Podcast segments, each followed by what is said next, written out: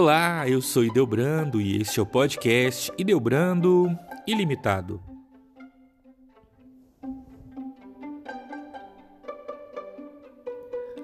Apesar de parecer recente, o termo fake news ou notícia falsa em português é mais antigo do que aparenta.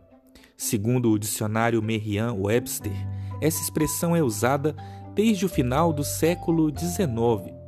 O termo é em inglês, mas se tornou popular em todo o mundo para denominar informações falsas que são publicadas principalmente em redes sociais.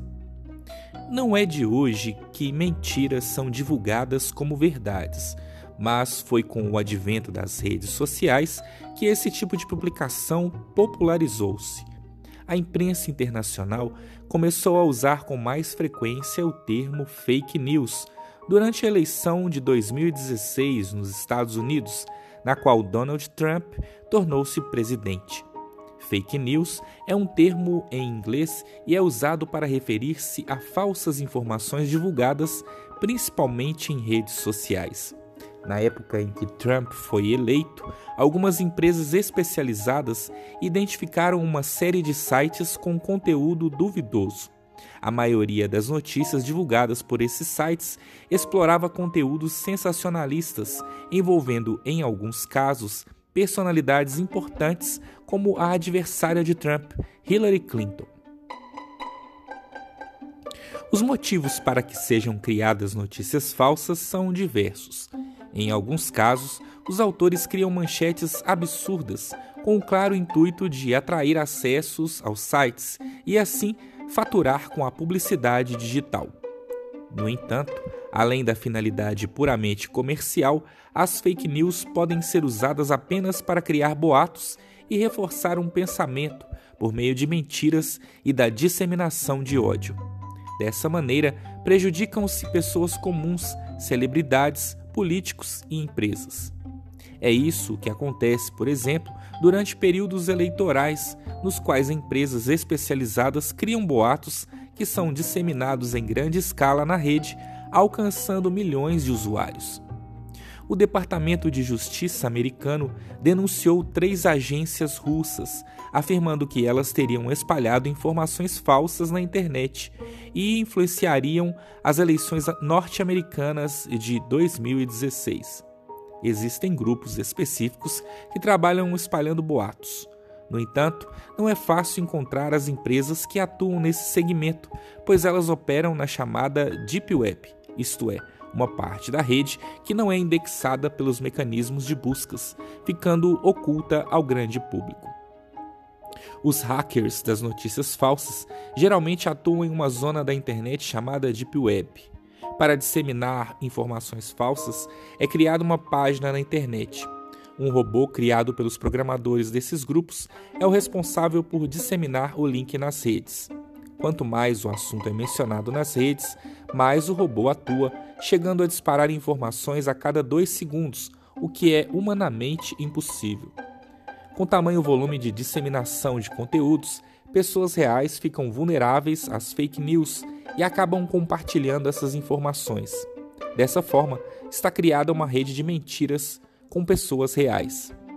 Como os responsáveis pelas fake news atuam geralmente em uma região da web que é oculta para a grande maioria dos usuários, não é fácil identificá-los e, consequentemente, puni-los. Além disso, essas pessoas usam servidores de fora do país, em lan houses que não exigem identificação. Qualquer tipo de informação falsa, da mais simples à mais descabida, induz as pessoas ao erro.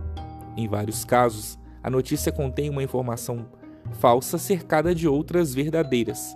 É principalmente nessas situações que estão escondidos os perigos das fake news e suas consequências podem ser desastrosas. Um caso que ficou conhecido e chegou ao extremo foi o da dona de casa Fabiane Maria de Jesus, que morreu após ter sido espancada por dezenas de moradores de Guarujá, no litoral de São Paulo, em 2014. A revolta dos moradores foi em virtude de informações publicadas em uma rede social com um retrato falado de uma possível sequestradora de crianças para rituais de magia negra. A dona de casa foi confundida com a criminosa e acabou linchada por moradores. Outro boato que tomou conta das redes e influenciou diretamente o calendário de vacinação infantil foi o que de algumas vacinas seriam mortais e teriam matado milhares de crianças. O impacto foi tão grande que doenças como o sarampo, do qual o Brasil era considera considerado livre, voltaram a acometer crianças. Depois da greve dos caminhoneiros em 2018, que durou 11 dias, fechou rodovias de norte a sul do país e provocou desabastecimento de diversos produtos, alguns boatos de uma nova greve geraram tumulto nas grandes cidades. Em alguns municípios, filas de carro formaram-se em postos de combustíveis, pois as pessoas temiam o aumento do preço e até mesmo a falta do produto. Em época de eleições, é comum candidatos ou eleitores usarem mentiras para levar vantagem. Com a presença de tantos eleitores nas redes sociais, uma mentira bem plantada pode alterar os rumos de uma eleição, como no caso das eleições de 2016 nos Estados Unidos. Um dado grave que foi constatado pelos pesquisadores do Massachusetts Institute of Technology nos Estados Unidos é que a chance de uma notícia falsa ser repassada é consideravelmente maior que a de uma verdadeira. Foram analisadas 126 mil notícias e percebeu-se que a probabilidade de republicar uma informação falsa é 70% maior do que a de republicar uma notícia verdadeira as chances de uma notícia falsa ser repassada são bem maiores, então, que as de uma notícia verdadeira. Para as autoridades, identificar e punir os autores de boatos na rede é uma tarefa muito difícil. No caso do Brasil, a legislação que prevê punição para esse tipo de crime não fala sobre internet, cita apenas rádio e televisão. Alguns sites de fake news usam endereços e layouts parecidos com os de grandes portais de notícias, induzindo o internauta a pensar que são páginas de credibilidade. Por isso, todo cuidado é pouco na internet. A maneira mais efetiva de diminuir os impactos das fake news é cada cidadão fazer sua parte, compartilhando apenas aquilo que tem certeza de que é verdade.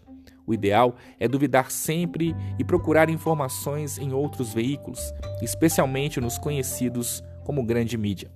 No Brasil, existem agências especializadas em checar a ver verdade, a veracidade de notícias suspeitas e de boatos, as chamadas fact-checking.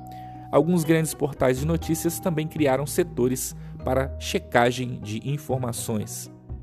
Algumas páginas de fact-checking no Brasil: Agência Lupa, Aos Fatos, Truco, UOL Confere, Boatos.org e a E-Farsas.